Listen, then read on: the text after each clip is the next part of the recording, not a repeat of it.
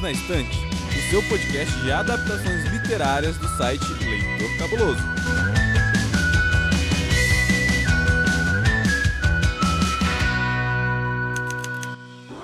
Olá, cabulosas e cabulosos! Sejam bem-vindos a mais um episódio do Perdidos na Estante. Esse é o episódio número 8888 e esse podcast é aquele seu encontro semanal para um papo sobre livros e suas adaptações para o cinema ou para a TV. Eu sou Domenica Mendes e para falar sobre a série Any with an E da Netflix, eu estou aqui com um homem que entende de quadrinhos e narrativas, o meu amigo Hamilton Cabuna. E aí, Cabuna? Saudações, quadrinhos pessoal, um beijão minha querida dor e Tio Define, te amo. Ó, Gostei, hein? E eu e o Cabuna estamos aqui também com o nosso amigo, aquele responsável por eu ter assistido essa série até o final da primeira temporada, senhor Tiago Cordel. Quando uma série é boa, a gente faz assim: a gente convence os amiguinhos a assistirem também, e se eles não gostarem, a gente fala, assiste de novo, não é isso aí? Ai, que horror!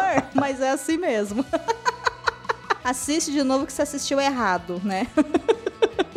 A não ser que seja aquele filme, né, difícil, complicado que vocês já falaram em episódios anteriores, que eu me recuso a falar o nome. Inclusive Sal Grosso. Justo. O Exorcista? Domênica, não fala. A gente tá chegando no final do arco, Domênica. Puxa vida, olha só. Vamos ter que chamar o padre lá pra dar um jeito aqui no Perdidos também, olha só. Tem que chamar o padre certo, porque tem um deles que morre. Mas enfim, se você ouvinte tá chegando agora e não tem ideia do que tá acontecendo aqui, fica tranquila, fica tranquilo, fica tranquilo. A casa é sua. Pega um café, senta aí na poltrona, porque o Perdidos na Estante é um podcast semanal que vai ao ar todas as quintas-feiras no seu agregador de podcast favorito ou lá no Spotify ou também no site Leitor Cabuloso. Inclusive, no site do Leitor Cabuloso a gente deixa todos os links de todas as recomendações que a gente faz aqui no Perdidos. Então, quero comprar o livro? O link está lá. Falamos de uma reportagem? O link está lá. Tem uma resenha? O link está lá. E está lá também os dados, né, sobre esse episódio as nossas redes sociais. Por falar em redes sociais, o leitor fica no Instagram e no Twitter em arroba leitor cabuloso e o Perdidos na Estante também tem rede social própria porque é um podcast muito independente. Então, lá no Instagram você encontra a gente em arroba perdidos na estante pod com o D mudo, o pod é de podcast. E lá no Twitter a gente tá por arroba perdidosestante, porque o Twitter é mal, que nem o pica-pau, e não deixou colocar o na no meio. É isso, bora pro episódio então.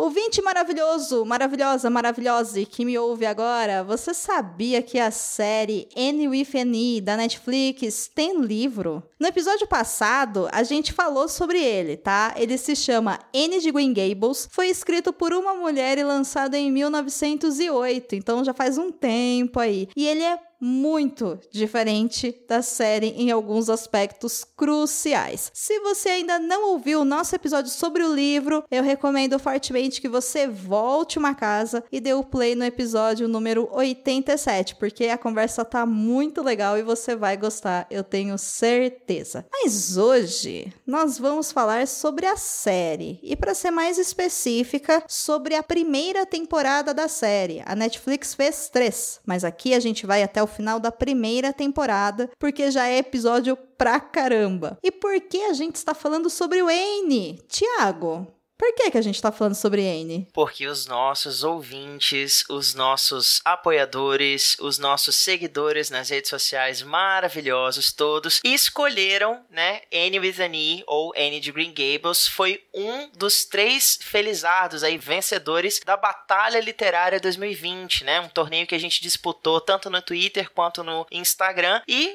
a propósito, nós estamos aqui por conta da sua escolha ouvinte. Então, esse episódio é dedicado a você. É isso aí. Beijo. Beijo para quem nos ouve e falando sobre a série, pessoa que nos ouve e pessoas dessa mesa, vocês sabiam que ela, assim como o livro, é uma série canadense? Ela foi escrita, lançada, produzida diretamente lá do Canadá. Ela passou na TV de lá e depois ela acabou sendo distribuída para o mundo todo através da Netflix. Lá no ano de 2017 que começou, mas você sabe a essa altura do campeonato que a Netflix cancelou a produção da série e você deve estar chorando se você gosta muito dessa série. Mas vê só, a primeira temporada, ela tem sete episódios. O primeiro tem mais ou menos ali quase duas horas. E os outros seis seguem aquele modelo de 45 minutos. Mas são 45 minutos que passam como se fossem séries de 20 minutos. Começa e você mergulha naquilo e vai rapidinho, assim. É muito massa. Cabuna, dá uma refrescada aí na nossa memória e lembra a gente sobre o que, que a história da série N fala. Mas ó, é sem spoiler, mas pode pode falar sobre quem é Anne, onde ela vive, o que ela come, qual é o seu diferencial, por que, que a gente tem que assistir essa série agora mesmo? É sem spoiler, mas com ranço da Netflix. Tudo bem. É isso aí. Netflix paga nós.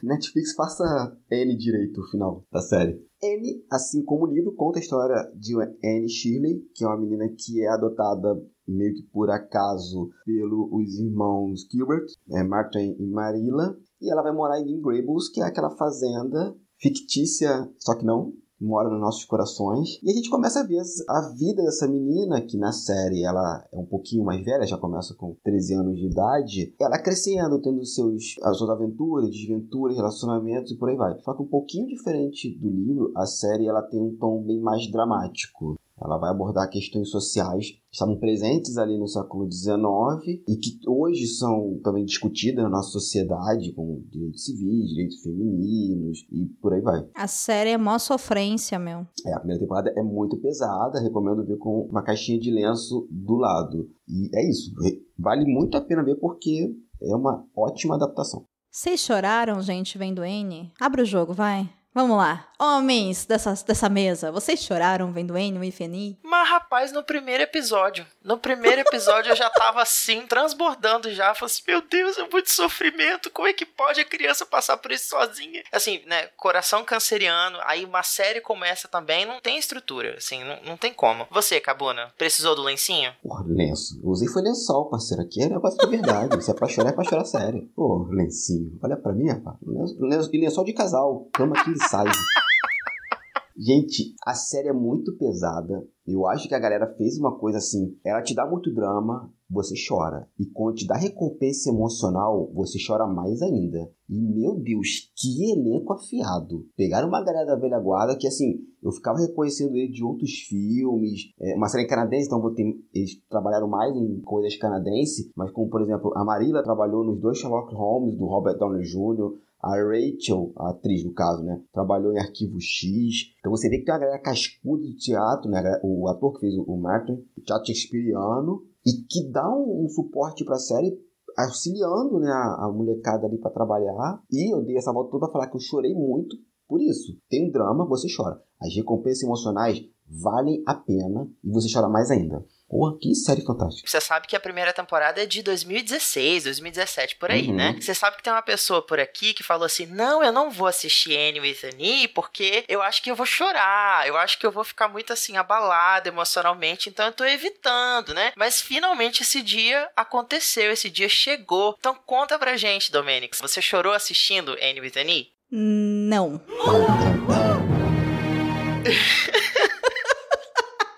ó, presente de Natal 2020. Eu vou mandar um, um barbeador elétrico pra casa de Domênica Mendes, Bass, pra ela parar aí um pouco esse coração peludo. Não é possível, Domênica. Como que não chora vendo uma série dessa? Ai, Thiago. Ai, Cabuna. Não rolou o choro. Assim, ó. Eu sou graduada em This Is Us, tá? Aquilo sim me faz chorar, embora nessa temporada 2020 também não tá me fazendo chorar, não. Mas isso que o Thiago comentou de eu ter, né, compartilhado com ele em segredo Tá de amizade, que eu não tinha assistido a série ainda porque eu tava com medo de chorar, é porque muita gente falava, nossa, eu fiquei super emocionado, e eu chorei. Eu pensei, ai, gente, eu não quero chorar, não, sabe? Não quero chorar, não quero, sou sensível. E aí eu fui assistir pra gente poder gravar e zero lágrimas, assim. Zero lágrimas. É, né? Porém, é uma série muito pesada, principalmente o primeiro episódio, que ele é o mais extenso ali, porque na verdade é um episódio duplo, né? Uhum. Mas tem umas cenas lá, gente nossa senhora, tem umas cenas muito pesados e muito tristes e que me fizeram ficar muito mal. Só que eu acho que eles forçaram tanto a barra para tocar o meu coração que quando fui tentar me emocionar para chorar, eu revirei o olho e vi a nuca.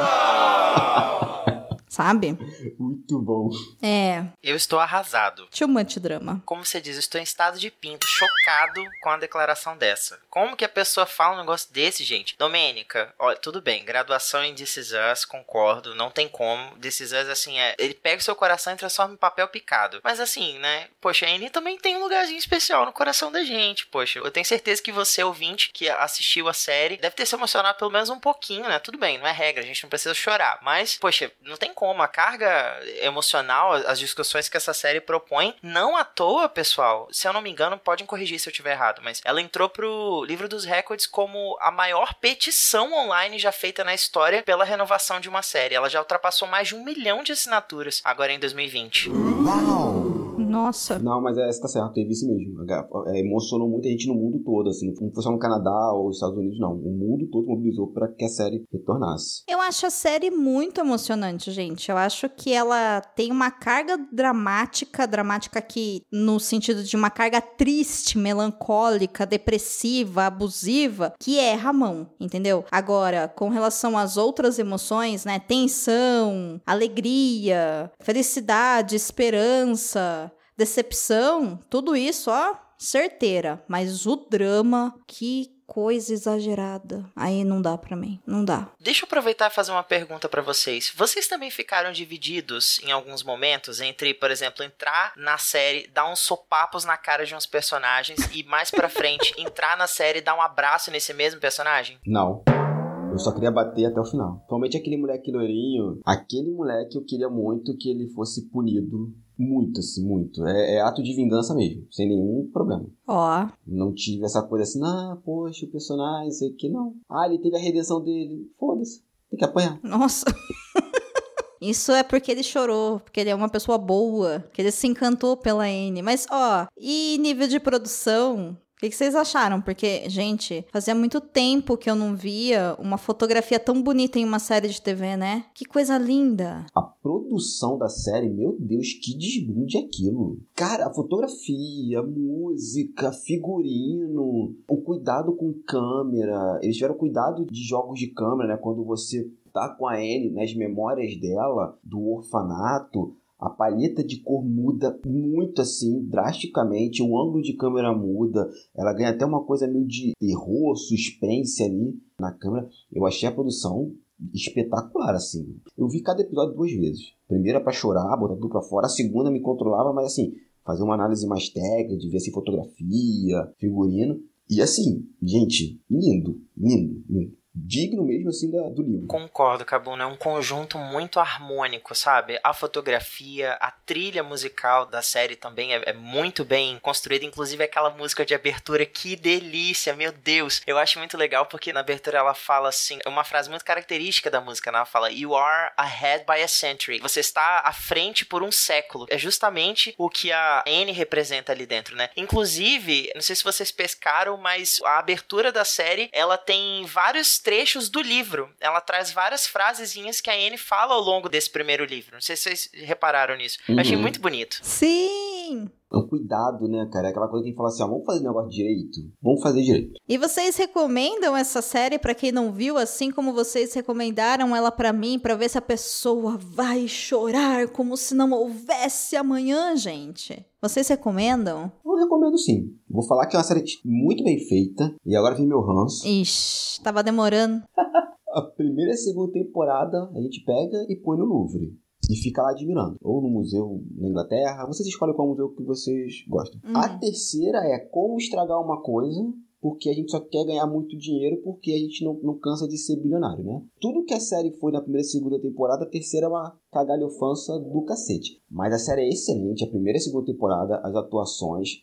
Não é que as atuações fiquem ruins na terceira não, nem a produção, mas o roteiro, ele vai tomar um café e esquece de voltar. Fica preso pelo Covid. A primeira e segunda temporada, o roteiro é muito bom, como eu falei lá atrás, as recompensas emocionais, elas estão presentes, as outras emoções, como a do bem falou, são ótimas, o conjunto da obra, né, o Thiago falou da harmonia, é ali. A série levanta questões sociais que nós estamos discutindo hoje, no, no século XXI, que o livro, lógico, um livro começo do século XX nunca ia pensar, como por exemplo o racismo, mas a série aborda e aborda de uma maneira não é forçada, tá ali a discussão, tá permeando os personagens, mas ela não é jogada na sua cara, ela é construída inclusive o relacionamento uhum. dos personagens. Tem diferenças porque é uma adaptação, óbvio, né? A nossa heroína começa com 11 anos no livro e na série ela tem 13, uhum. sabe? Então tem umas diferenças óbvias para adaptação do, da obra, né? E para o próprio público que vai ver aquilo. Mas eu recomendo sem sombra de dúvidas. A primeira é a segunda temporada. A terceira eu vejo por conta de vocês.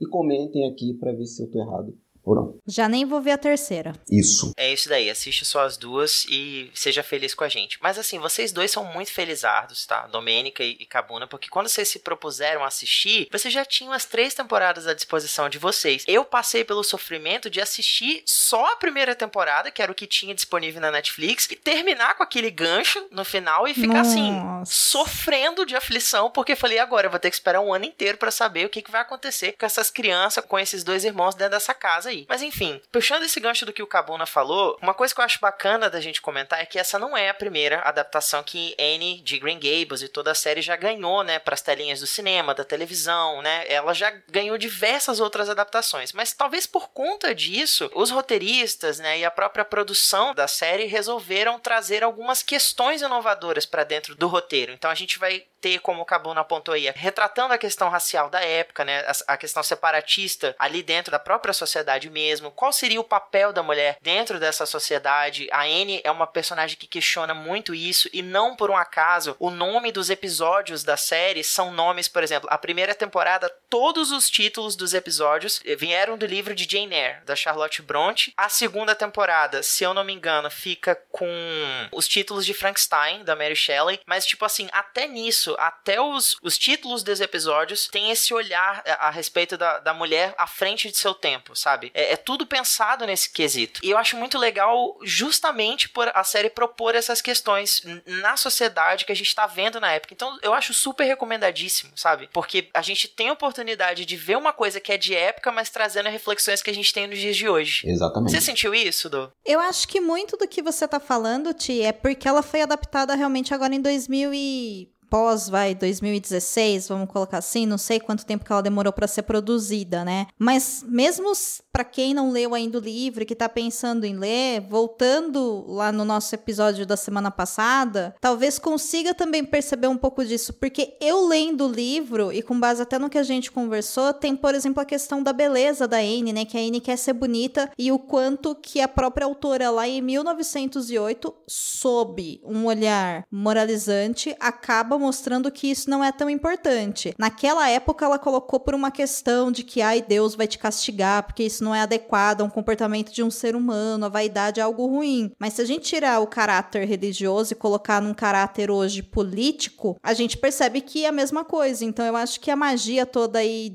dessa oportunidade que a Netflix trouxe, né? Enfim, não a Netflix porque não foi ela que fez, mas que a televisão canadense ali trouxe foi justamente trazer um update dessa visão da história da Anne. E aí eu acho que isso transformou a série em algo muito melhor e muito mais gostosa de ser consumida do que o livro. Sem falar que o livro é focado somente na Anne, então a gente tá lá o tempo todo com essa criança que fala mais do que os cotovelos, né? Na série não, na série acontecem outras coisas, eles dão uma mudada na ordem dos acontecimentos, então fica mais gostoso de assistir. Mas eu concordo que a forma como eles trabalharam as questões políticas, raciais, questão do feminismo, questão, enfim, da cultura, né? É maravilhoso porque eles não saem do século do qual a Anne está vivendo. A Anne ainda está num século passado ali, mas a gente consegue entender com muita clareza o que ela está querendo dizer sobre o nosso olhar hoje. Então, é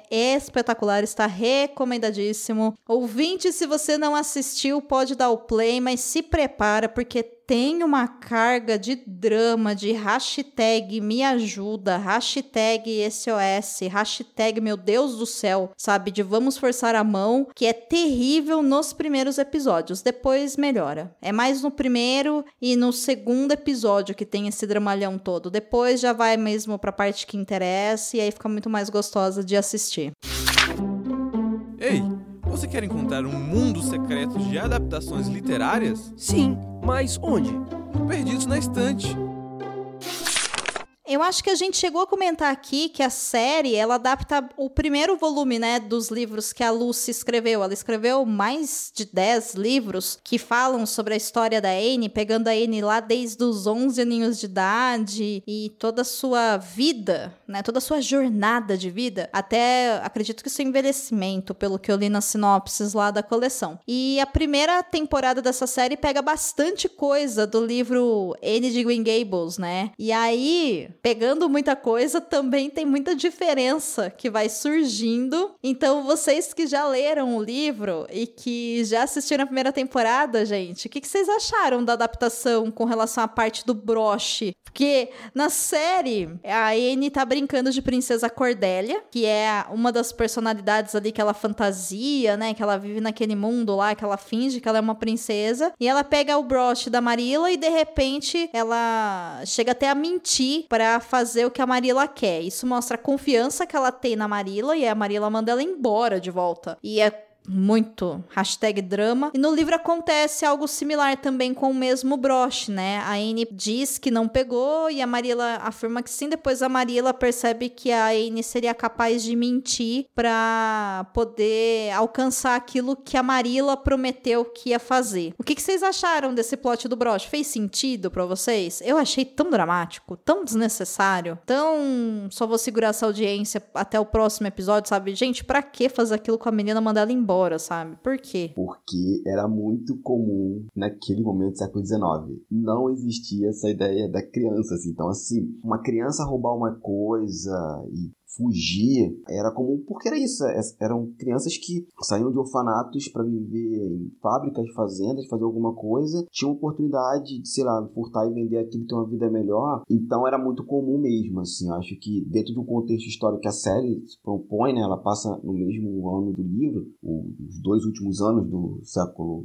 19, acho que foi bem coerente ali. E eu gosto, eu gosto dos dois, mas eu vou, eu vou falar que eu gosto um pouquinho mais da adaptação televisiva, hum. porque mostra a crueldade que nós tínhamos, nós, eu sociedade, naquele momento com as crianças. A Marília não teve nenhum pudor em pegar a menina, mandar embora e que se lasque. Não é minha responsabilidade. Tô nem aí pra ela. Ela não tem. Por mais que ela tenha gostado da Anne, no momento que o broche desaparece, que é um presente de família, né? Ela até comenta, e isso não tem no livro, é, que aquilo vai ser transmitido de mãe para filha.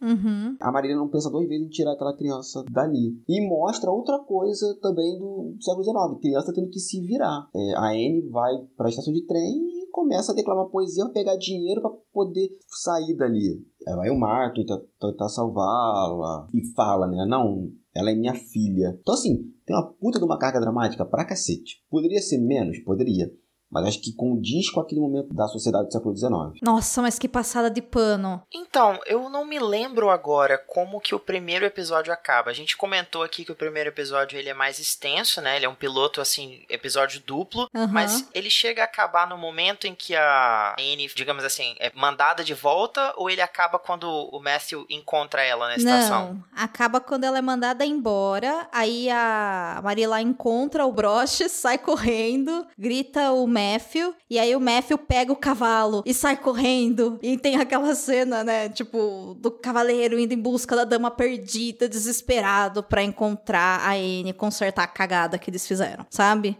Inclusive, a série começa com essa cena também, não é? Tipo assim, começa com ele galopando a toda pela Sim. pradaria com, com cavalo e tal. Eu diria que talvez isso tenha sido uma escolha no sentido de fazer com que o, o espectador tivesse um, digamos assim, um gancho que uhum. motivasse ele a querer ver o que acontece acontece ali Ugh. dentro, né? Porque a solução do livro é uma solução ok, é uma solução boa, né? Tipo assim, elas resolvem ali mesmo a situação, tem uma reflexão em cima disso, uma discussão, um perdão e tudo mais. Mas, digamos assim, se você tá se propondo a ver um episódio pela primeira vez e você se depara com uma cena dessa, o que, que você sente? Você fala, não, eu quero saber se ele vai encontrar ela ou não. O que, que vai acontecer com essa menina, né? Então talvez tenha sido uma escolha um pouco pesada realmente, mas que gera na gente essa curiosidade, né? De continuar assistindo. Ah, mas sem sombra de dúvida, né? Você tem que manter a audiência ali e manter o gancho. E outra, né? Ele remete também uma passagem do livro. A Anne, no livro, imagina um cavaleiro num cavalo preto salvando ela. O Matthew tem um cavalo preto que vai atrás dela. Então ele, ele vai fazer algumas referências ao livro ali, mais sutis. Mas o que você falou, é gancho pra, é o cliffhanger pro próximo episódio. É. Essa série é cheia, né, desses cliffhangers. É. Mas eu achei que forçou muito, porque mostra ela, sei lá, apanhando. Aí mostra história dela. Aí mostra ela sendo abandonada. Aí você fala, meu, é muita carga pra duas horas apenas, sabe? Então eu senti que eles exageraram. Acho que quando a gente passa por essa parte toda dos dois primeiros episódios, principalmente, fica um pouco mais gostosa de assistir. É essa sensação que eu tive. Mas também não é nada que, nossa, vai prejudicar a sua vida, sabe? Não é isso, não é ruim, só é exagerado. É muito chiquititas.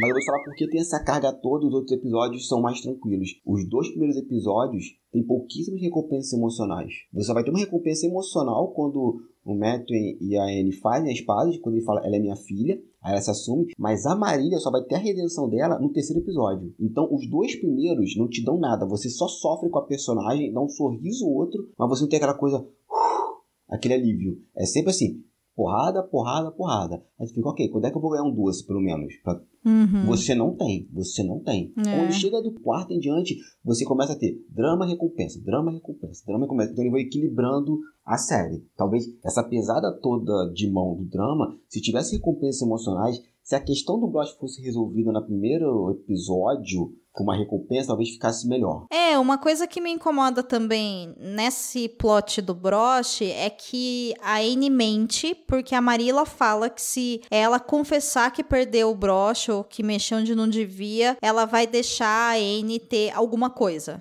Né? No livro, ela vai poder ir para um piquenique que ela quer ir, e na série, ela vai poder ficar na casa porque ela tá sendo testada para saber se ela é boa o suficiente para ficar ali. Beleza. E aí a Anne mente porque a Marilla prometeu para ela que vai dar uma recompensa para ela. Só que quando no livro ela confessa a verdade, Acontece ali um entendimento entre elas, vida que segue. Na série, ela é mandada embora e depois ela utiliza dessa capacidade dela de criar, né, para poder chegar num lugar para ela poder sobreviver, que é quando ela tem aquela conversa com o leiteiro, que ela convence o leiteiro de que ela é filha de reis. Reis, não, acho que os pais eram espiões. Isso, que os pais dela trabalhavam pro serviço de espionagem da rainha, né? É isso, Isso. mesmo. E aí ela fala isso pro cara e ela convence o cara, só que assim, qual é a diferença entre a criatividade e uma mentira, sabe? A intenção. Hum. A intenção. Eu crio uma história pra, sei lá, fugir daquele lugar e porque me faz mal. Eu tô mentindo por um benefício próprio. Eu utilizo a mesma ferramenta criativa para fazer uma história para entreter as pessoas na estação de trem para ganhar dinheiro. É a intenção que vai separar os dois, mas a ferramenta por trás é a mesma. A criatividade nesse caso. O que é engraçado porque nas duas vezes em que isso acontece, os resultados foram diferentes, né? Por exemplo, quando a Marilla fala pra ela: se você não me disser, se você não assumir, não confessar, eu vou te mandar embora. Aí ela fala: ah, então peraí, você tá pedindo pra eu mentir, pra eu poder ficar? É isso? Nas outras circunstâncias, a Anne fala: não, peraí, eu tenho que inventar uma história, eu tenho que mentir pra esse cara pra ele poder me ajudar, pra ele poder me levar até onde eu preciso ir. Então, assim, nas duas vezes ela faz a mesma escolha com resultados diferentes, né? É aí que eu Uhum. queria chegar. É, exatamente. Eu acho isso muito curioso. E falando de personagens, né? Porque vocês já falaram aí, Marilla, Matthew, enfim. O que, que vocês acharam deles? Porque eu acho que eu gosto da ideia da série já colocar a Marilla e o Matthew aceitando a Anne, assim, após todo esse drama aí do começo. Mas depois ela já faz parte ali da vida deles, né? E eles já têm um desenvolvimento muito bom. E eu gosto que a série deu atenção, por exemplo, para a vida pessoal deles, né? Falando um pouco do passado deles, que eles perderam um irmão, que eles tiveram relacionamentos que não deram certo por causa disso. Enfim, a vida aconteceu e prejudicou o plano deles de vida, por isso que eles estão ali os dois vivendo na fazenda. O que que vocês acharam dessa questão de personagens assim? Vocês gostaram da versão da Marília e do Matthew na série? Foi bastante convincente para vocês? Fez sentido ou tipo, é, não? Como é que foi? Eu gostei muito porque, assim, né, o livro, não, a gente não tem esse contato com eles no livro, né? O que, que eles fizeram essas escolhas de serem dois irmãos, praticamente eremitas, naquela né, fazenda, não ter contato com a sociedade. A série, você vai entender que o Matthew perdeu o irmão e parece que ele tem um luto não resolvido, uma raiva da mãe, inclusive, né? Que a mãe ficou morre de depressão, dá a entender isso na série, porque ela perde o filho mais velho, ele perde o melhor amigo dele. O Matthew, ele não é tímido por ser tímido. Ele meio que faz uma couraça para não se relacionar com outras pessoas e não perder mais ninguém. Enquanto a Marília passa pela mesma coisa, né? Porque a gente vai descobrir que ela tinha uma fé com o pai do Gilbert. Esse a fé não dá certo porque o irmão dela morre e ela se vê obrigada a não só tomar conta da casa, mas também tomar conta da mãe. A mãe vai fazer, a, vai morrer e pronto. Eles só tem agora um ou outro para cuidar, né? Dos dois. Eu gosto muito desses dois personagens na série também. Assim, acho que enriqueceu mais ele desses problemas, né? Essas tragédias que tiveram nas vidas pessoais. Eu concordo, Cabona. Como você falou, a série ela proporciona a gente um mergulho muito mais profundo nos personagens, né? A gente tem o, desenvolvimento deles até antes de a Anne chegar. E eu acho isso assim essencial para que você entenda, inclusive nessa questão de a Marilla ter tido, né, esse quase romance, esse passado com o pai do Gilbert, uhum. involuntariamente faz a gente acabar projetando na própria Anne e no próprio Gilbert e digamos assim, esse resgate, né? Tipo assim, poxa, já que eles dois não puderam, talvez esse casal aqui tenha uma chance melhor. Talvez o destino seja um pouco mais generoso com eles dois, né? Uhum. Então você projeta um pouco neles involuntariamente também. E o que eu acho legal é porque você tem a oportunidade de ver outros lados de personagens que no livro parecem ser mais unilaterais. Como, por exemplo, a Rachel Lind. Cara, o primeiro episódio, talvez até o segundo, você quer jogar uma pedra nela, sério. Você fala assim: meu Deus, essa mulher, ela é insuportável. E o que eu acho muito legal é que o primeiro quadro dela na série, tipo assim, a primeira vez que ela aparece em cena, ela tá espiando pela janela, tricotando. Sim. E a janela, tipo assim, o vidro faz o olho dela parecer muito maior do que realmente é. Ou seja, ela tá ali vigiando a vida de todo mundo e Avon Lee, sabe? É, ele tem um tom de comédia muito sutil, mas é muito gostoso de você perceber. Você não acha, Du? Cara, a Rachel, pra mim, na série, ela é maravilhosa. Eu amo, amo, amo a amizade que ela tem com a Marilla e como a série trabalhou isso, sabe? Nas duas. E como eles colocaram a questão feminista, né? Em todas as mulheres e também nelas. Tem uma cena que ela tá com a Marilla, que elas vão falar alguma coisa relacionada ao período menstrual, porque a Anne virou mocinha, né? Vieram as regras de Anne pela primeira vez. E aí a Rachel fala que odeia isso e que prefere mil vezes vezes estar grávida do que ficar menstruada. E aí a Marilla fala: Nossa, isso explica por que você teve tanto filho. E passa despercebido na série, mas é engraçado saber disso porque no livro fala que a Rachel tem 10 filhos, né? Então, cara, assim, maravilhoso.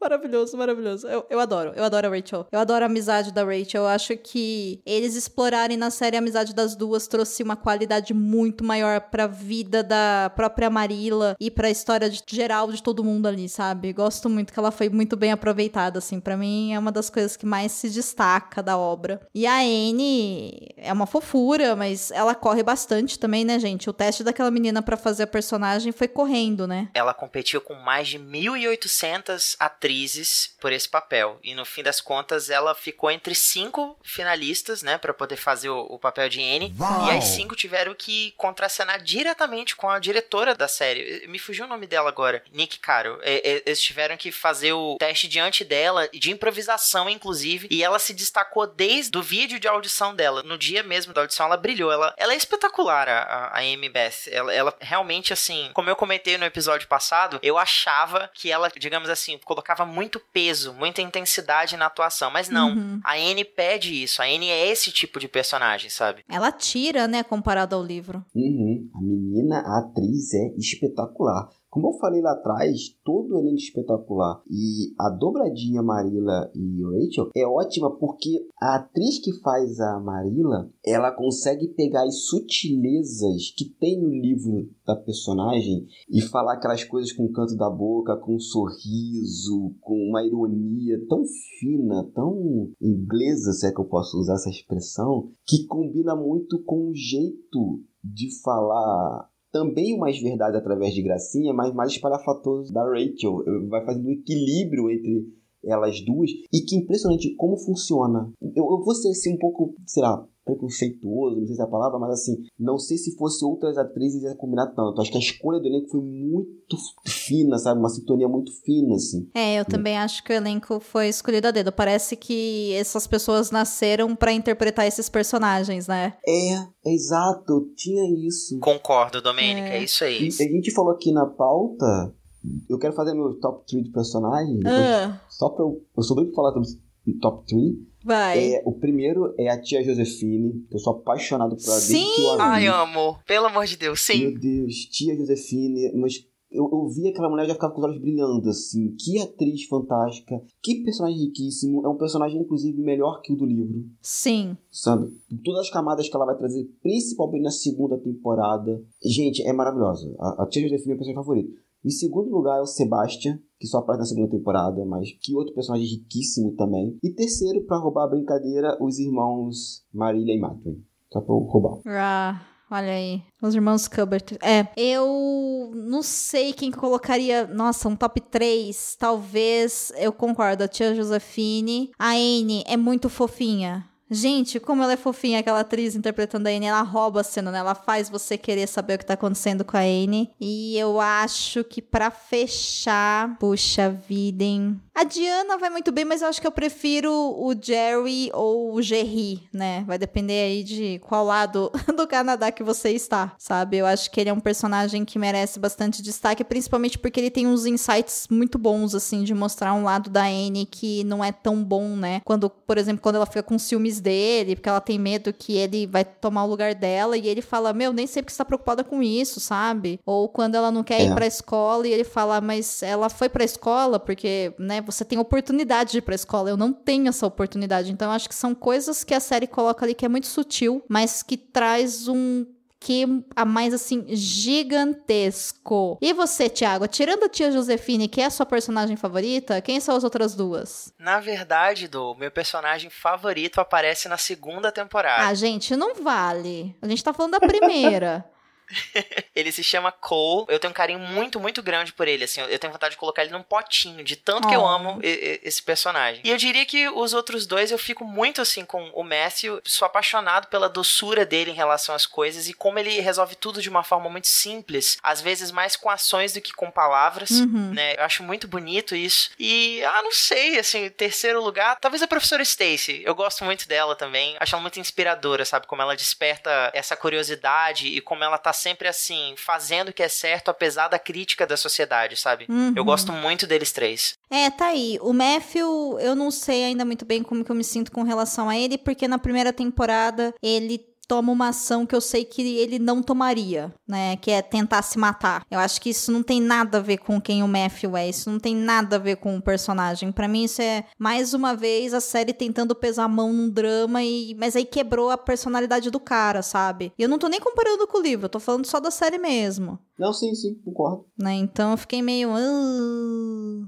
Pra que fazer isso, sabe? E assim, é só para fazer isso pra mulher da vida dele, que ele não pôde casar, chegar naquele exato momento para ele cair nos braços dela. E aí eu fico, ai, gente, pelo amor de Deus. Tanto que eu sabia disso, né? Quando eu tava vendo, eu falei assim: ah, tá, ele vai estar se matar, vai chegar a menina, ok, entendi, passa. É. Aí a minha esposa, como assim? Você já sabe, você já viu? Eu falei, não, porque é tão clichê que ia ser. Aí quando ela aconteceu, ela olhou para mim você viu. Eu falei, não, não vi, eu tô vendo contigo agora, mas é clichê, assim. Essa cena poderia acontecer de 300 maneiras diferentes e muito melhor, não precisava ter um tentativa de suicídio. Só serviu com um cliffhanger que vai ser explicado na segunda temporada. Mas eu falei, gente, 300 formas de resolver isso também sem precisar de, desse artifício. Cara, é tão clichê que o Rodrigo não tava assistindo e nesse momento ele tava comigo na sala e o Matthew foi levantando e andando e falou: ele vai se matar? Falei, não, claro que não. Matthew jamais faria isso. Aí ele vai lá e me tira uma arma. Aí eu fico olhando pra cara do Rodrigo, sabe? Do tipo, nossa, mas como você é chato, né? Quando na verdade não é ele que é chato, né? A série que é clichê e que cagou o personagem nessa cena. Então. Foi. Isso daí eu não gostei, não. Assim, abertamente, descaradamente, eu falo, quebrou a personalidade dele. Errou. Errou feio, errou rude. Mas tudo bem também, né? De erros e acertos, é assim que a vida segue. E eu acho que a gente deveria ir pra parte de notas, então. Porque essa série é muito tchutchu. Posso fazer uma perguntinha antes? Pode. Pegando esse gancho do que você falou, né, sobre a série ter um- uma carga dramática, né, muito forte. Hum. Por outro lado, ela aborda algumas questões que a gente sabe que não estão presentes ali no livro, até pela época em que a Lucy escreveu, Uhum. mas que, digamos assim, trazem um diferencial muito grande pro que a gente vê dentro da série. Vocês acham que isso foi um diferencial pra série? Ou vocês acham que, digamos assim, talvez até nisso a série tenha exagerado um pouco? A gente tem, por exemplo, a questão da sexualidade, que é abordada dentro da série pela tia Josefine. A gente tem uma proximidade que abre espaço para outras interpretações da amizade da Anne com a Diana, Hum. né? A gente vai, vai ver essa questão. Por se tratar de uma série de época e trazer essas discussões, ela acerta ou aliado à questão gramática, digamos assim, ela podia ter passado sem isso? Não, eu acho que ela acerta a mão aí e caga no resto. É por isso que me incomoda o resto. Não, mas qual o resto? Eu agora fiquei na dúvida. A N apanhar, a N ser abandonada, a N não sei o quê. O Ah, Matthew tá. querer se matar, sabe? Eu acho que colocar a tia Josefine, por exemplo, como uma mulher que ela tá ali passando por um luto, e aí todo mundo acha que ela é ranzinza e carrancuda, porque a companheira dela morreu. E na verdade ali você já saca que na verdade quem morreu foi a esposa dela, né? Fica super fácil de você entender, mas depois ele te mostra isso também num diálogo ali da tia Josefine e eu achei isso maravilhoso. Eu acho que ela acerta muito e que não é exagerado não. Sim, eu vou ficar também com a questão da tia Josefine, porque é isso. Eu acho que eles acertam essa questão, Thiago, da sexualidade dela de uma maneira muito sutil e muito poderosa. Porque no livro, a tia Josefine é uma mulher carrancuda, e na reta final do livro ela fala que assim, ela sempre via as pessoas com uma espécie de moeda de troca. O que, que essa pessoa pode trazer para mim de benefício e só. Na série, ela tem mais camadas. Ela é aquela tia que tá mais afastada, ela já mora na cidade grande, então já tem uma outra visão. Dá a entender que ela viveu um tempo na França, aí quando ela vai ter esse relacionamento homoafetivo com a esposa dela. As questões que a série vai abordando, como por exemplo,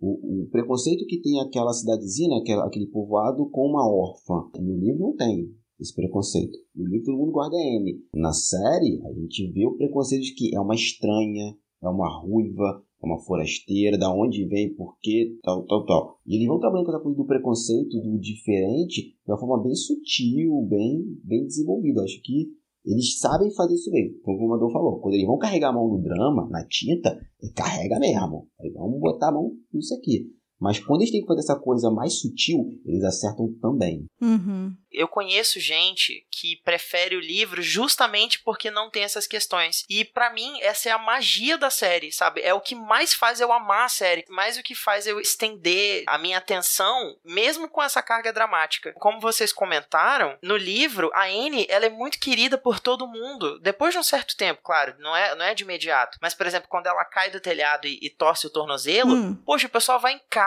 visitar ela, leva doce, a professora vai lá ver como ela tá, a, a- a mulher do pastor também. Na série, mesmo na, na segunda e na terceira temporada, ela não tem um minuto de paz, sabe? Toda vez na escola dá um rolê errado, alguém que chega, implica, alguém destrói os planos dela, alguém frustra, aí chega a mãe da Diana, separa as duas. Por isso que eu falei lá no comecinho, falei, poxa, tem horas em que tem personagem que você quer entrar, você quer dar um abraço e falar, não, beleza, eu entendo que você viveu e tal. Uhum. Mas tem hora que você fala assim, amigo, pelo amor de Deus, já deu, já encheu o saco, deixa a garota em paz, entendeu? É, então, é esse errar a mão. Agora, eu não acho que ela erra a mão nas discussões que ela traz. Inclusive, eu acho que ela traz discussões super atualizadas, super necessárias e de forma brilhante. Ó, a gente Uhum. tá, tá indo pro final, mas uma parte que eu amo na série, por exemplo, é como a Anne lê muito e ela super fala de uma maneira difícil, né? Diferente das outras pessoas e ela é super romântica e tal. Quando ela vê lá a menina junto com o professor que o cara encosta na mão dela, ela fala: Nossa, eles estão tendo relações íntimas e estão fazendo um bebê. E assim, a gente ri, porque a gente sabe que não é assim que se faz um bebê. Só que quando você para pra pensar na fofoca que a Amy tá falando sobre a menina, meu, ela acabou de destruir a vida da menina. E tudo isso por quê? Porque ela é ingênua, Sim. porque ela vive naquele mundo onde ela não teve, né, uma família para ensinar ela, e ela é uma criança ainda, e ela fantasia as coisas, e porque ela, também ela tem uma mania de ficar se intrometendo onde não é da conta dela, né? Tem tudo isso aí misturado, mas é muito o lado inocente dela, né? Olha, eu quero falar que na verdade isso é muito íntimo. Por que, que é íntimo para ela? Porque ninguém abraça ela, ninguém encosta na mão dela, ninguém dá um beijo nela, entendeu? Então é claro que para ela é íntimo. Então assim, essas sutilezas da série são maravilhosas. Quem falou que, ah, eu não gosto dessas questões, sei lá, de feminismo e tal, gente, nem é, sabe, um,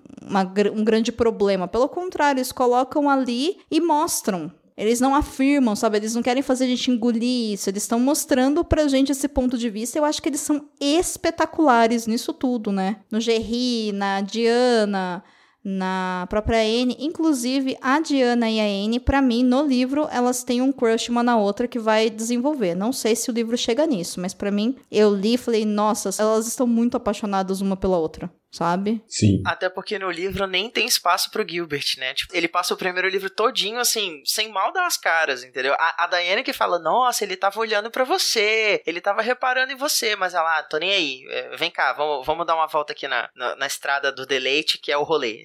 é, e elas são românticas, né, uma com a outra. Românticas no sentido casal, sabe? Uhum. Uhum. Essa coisa do juramento, da amizade eterna. Minha amiga, nossa, quando a mãe da Diana faz elas se separarem, né, que sem poder brincar juntas, pra Anne, assim, é como, sei lá, alguém tivesse tirado uma parte do coração dela. Ela nunca Sim. mais vai ser a mesma, sabe? É a tia Josefine na série quando a esposa dela morre. Exato, exatamente. Não tinha que tocar disso, vocês têm toda a razão. Isso sim, eu tava lendo o livro eu, nossa, elas muito são um casal e não sabem, sabe? eu conto, vocês contam, sabe?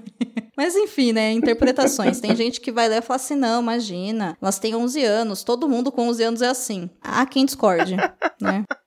É isso. Você sabia que tem livros, filmes, boxes, séries e todo um maravilhoso mundo de literatura? Você pode encontrá-los no Perdidos na Estante. Bom, gente, rapidinho então, notas para fechar sem justificativa. Eu dou quatro selos e meio para a primeira temporada. E vocês? Cinco selos cabulosos, a primeira temporada. Cinco selos e meio, a primeira temporada. o Thiago deu meio selo a mais, não vale. É para completar o que você deixou de dar, que aí completa todo mundo com cinco. Eu entendi, por isso que eu tô falando. Não vai pegar o meu meio selo pra você, não. É isso, querido ouvinte, tá? Todo mundo aqui fechou com cinco selos cabulosos. Não sei se vocês captaram a mensagem, tá bom? Isso aqui é uma família, não é uma democracia, não. Assistam a partilha, ouvinte. Mas para você que chegou até aqui, muito obrigada pelo seu download, pela sua escuta atenta. Você sabe que o podcast Perdidos na Estante fala sobre livros e suas adaptações para o cinema ou para a TV. E a gente tá sempre pingando aí no seu feed às quintas-feiras. Não esquece de comentar, gente. O que, que você achou desse episódio? O que, que você achou da série? Você acha que a gente tá viajando muito aqui na maionese? Maionese, manda um e-mail, a gente responde, deixa um recado pra gente lá no site do Leitor Cabuloso ou chama a gente nas redes sociais. Não sei se vocês se lembram disso, mas esse episódio só existe por causa das pessoas que apoiam a gente todos os meses no Catarse ou no PicPay. Então, se você puder ajudar esse projeto a continuar existindo, o nosso Catarse é catarse.me barra leitor cabuloso e no PicPay você baixa lá o aplicativo aplicativo no seu celular, abre lá, procura por Leitor Cabuloso que você também vai receber as mesmas recompensas do Catarse, tá bom? Ajuda a gente a fechar a conta lá bonitinho e não ficar devendo para ninguém, beleza? Vocês sabem que semana que vem é véspera de Natal. Então, Recadex, Rapidex, o Perdidos na Estante vai direto fazer a virada do ano com vocês, a virada do Natal. E em janeiro também a gente não vai tirar férias, vão ter arcos assuntos novos, temas novos. Então, não esqueçam de ouvir os nossos episódios enquanto você está festejando as festas aí com a sua família, os seus amigos. Espero que você esteja em casa, que você esteja se cuidando, porque a gente ainda tá numa pandemia. Por favor, gente, se cuida, cuidado. E ouve a gente quinta-feira que vem, então, que esse episódio é um episódio de brincadeira entre a equipe, um episódio bem solto, onde a gente vai indicar livros meio que fazendo um amigo secreto entre a gente, tá? Então, fica a dica e no ano novo a gente vai trazer um episódio também divertido de indicações, voltando ao ar ali na primeira quinta de janeiro com os nossos episódios normais, comuns, falando de livro e análises de séries e filmes. Certo? A gente espera você. Tiago, se despede aí do pessoal e fala Feliz Natal, ho, ho, ho. Feliz Natal, ho, ho, ho. Adiantado uma semana, né? Mas tudo bem. Pessoal, muito obrigado por terem escutado esse nosso bate-papo. Espero que vocês tenham gostado, né, dos nossos comentários sobre Anne with an E. Se você não assistiu ainda, fica aqui o dever de casa para você, tá legal? E claro, como a Domênica já falou, passa lá no site e deixa o seu comentário pra gente. Isso é muito importante. A gente fica super feliz quando vocês trazem um pouquinho da opinião de vocês também. E quem quiser conversar um pouquinho comigo sobre esse livro, essa série, sobre qualquer outro assunto, vocês podem me encontrar tanto no Twitter quanto no Instagram como Thiago Cordel. Cabuna, meu elfo favorito, Grinch, vai! Bom, gente, feliz Sol Invictus para vocês, porque Natal é uma, uma data que não existe, aniversário do Sol Invictus, um deus solar, então comemorem essa data que é mais legal. E obrigado por terem acompanhado a gente esse ano todo, foi um ano muito divertido. Vamos lá para 2021, que também espero que seja um ano melhor que 2020, né? Mas vamos, estamos aí. E quem quiser falar comigo, vai no Instagram, Cabuna com K, Hamilton. Eu tô lá postando desenhos, os pães que eu faço e agora dando dicas de roteiro para quadrinhos, criação de história, escrita criativa e outras cositas mais. É isso, gente. Até a próxima. Eu gosto que o Cabuna falou tchau como se ele não tivesse nos últimos dois episódios do ano, sabe? Mas tudo bem. É, faz parte. Abre sua agenda, Cabuna. Você vai ganhar uma agenda de presente de Natal. Beleza. Eu sou Domenica Mendes e você me encontra no Twitter e no Instagram como arroba Domenica Mendes. Me segue, me compartilha, me curte, comenta comigo que eu respondo. E você também me encontra falando sobre produção de podcast lá no O Podcast Adelas, que fica no site opodcastadelas.com.br ou também no Twitter e no Instagram como arroba o podcast é delas. Na semana que vem, então, a gente volta volta para esse episódio loucura, sem edição, a equipe inteira. Sim, todos nós. Eu, o Tiago, a Camilo, Cabuna, o Paulo Vinícius, o senhor Ranzinza e também o senhor Basso. Gente, a gente tá precisando aumentar a mulher nesse podcast. Enfim, todo mundo pra indicar livro para todo mundo e para presentear virtualmente todo mundo aqui da equipe. Então, a gente te espera lá pra gente pegar o sino e bater na cabeça do menino pequenino. Não, pera. Ninguém entendeu a referência, só quem assistiu herói de brinquedo, mas tudo bem. Fique bem, fique em segurança. Até semana que vem. Um beijo.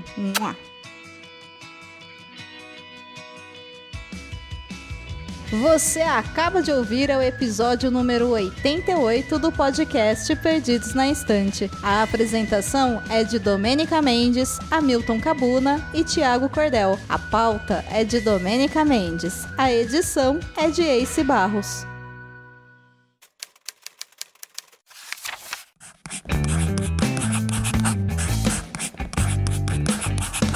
Esse podcast faz parte do site Leitor Cabuloso. Conheça nossos conteúdos em www.leitorcabuloso.com.br.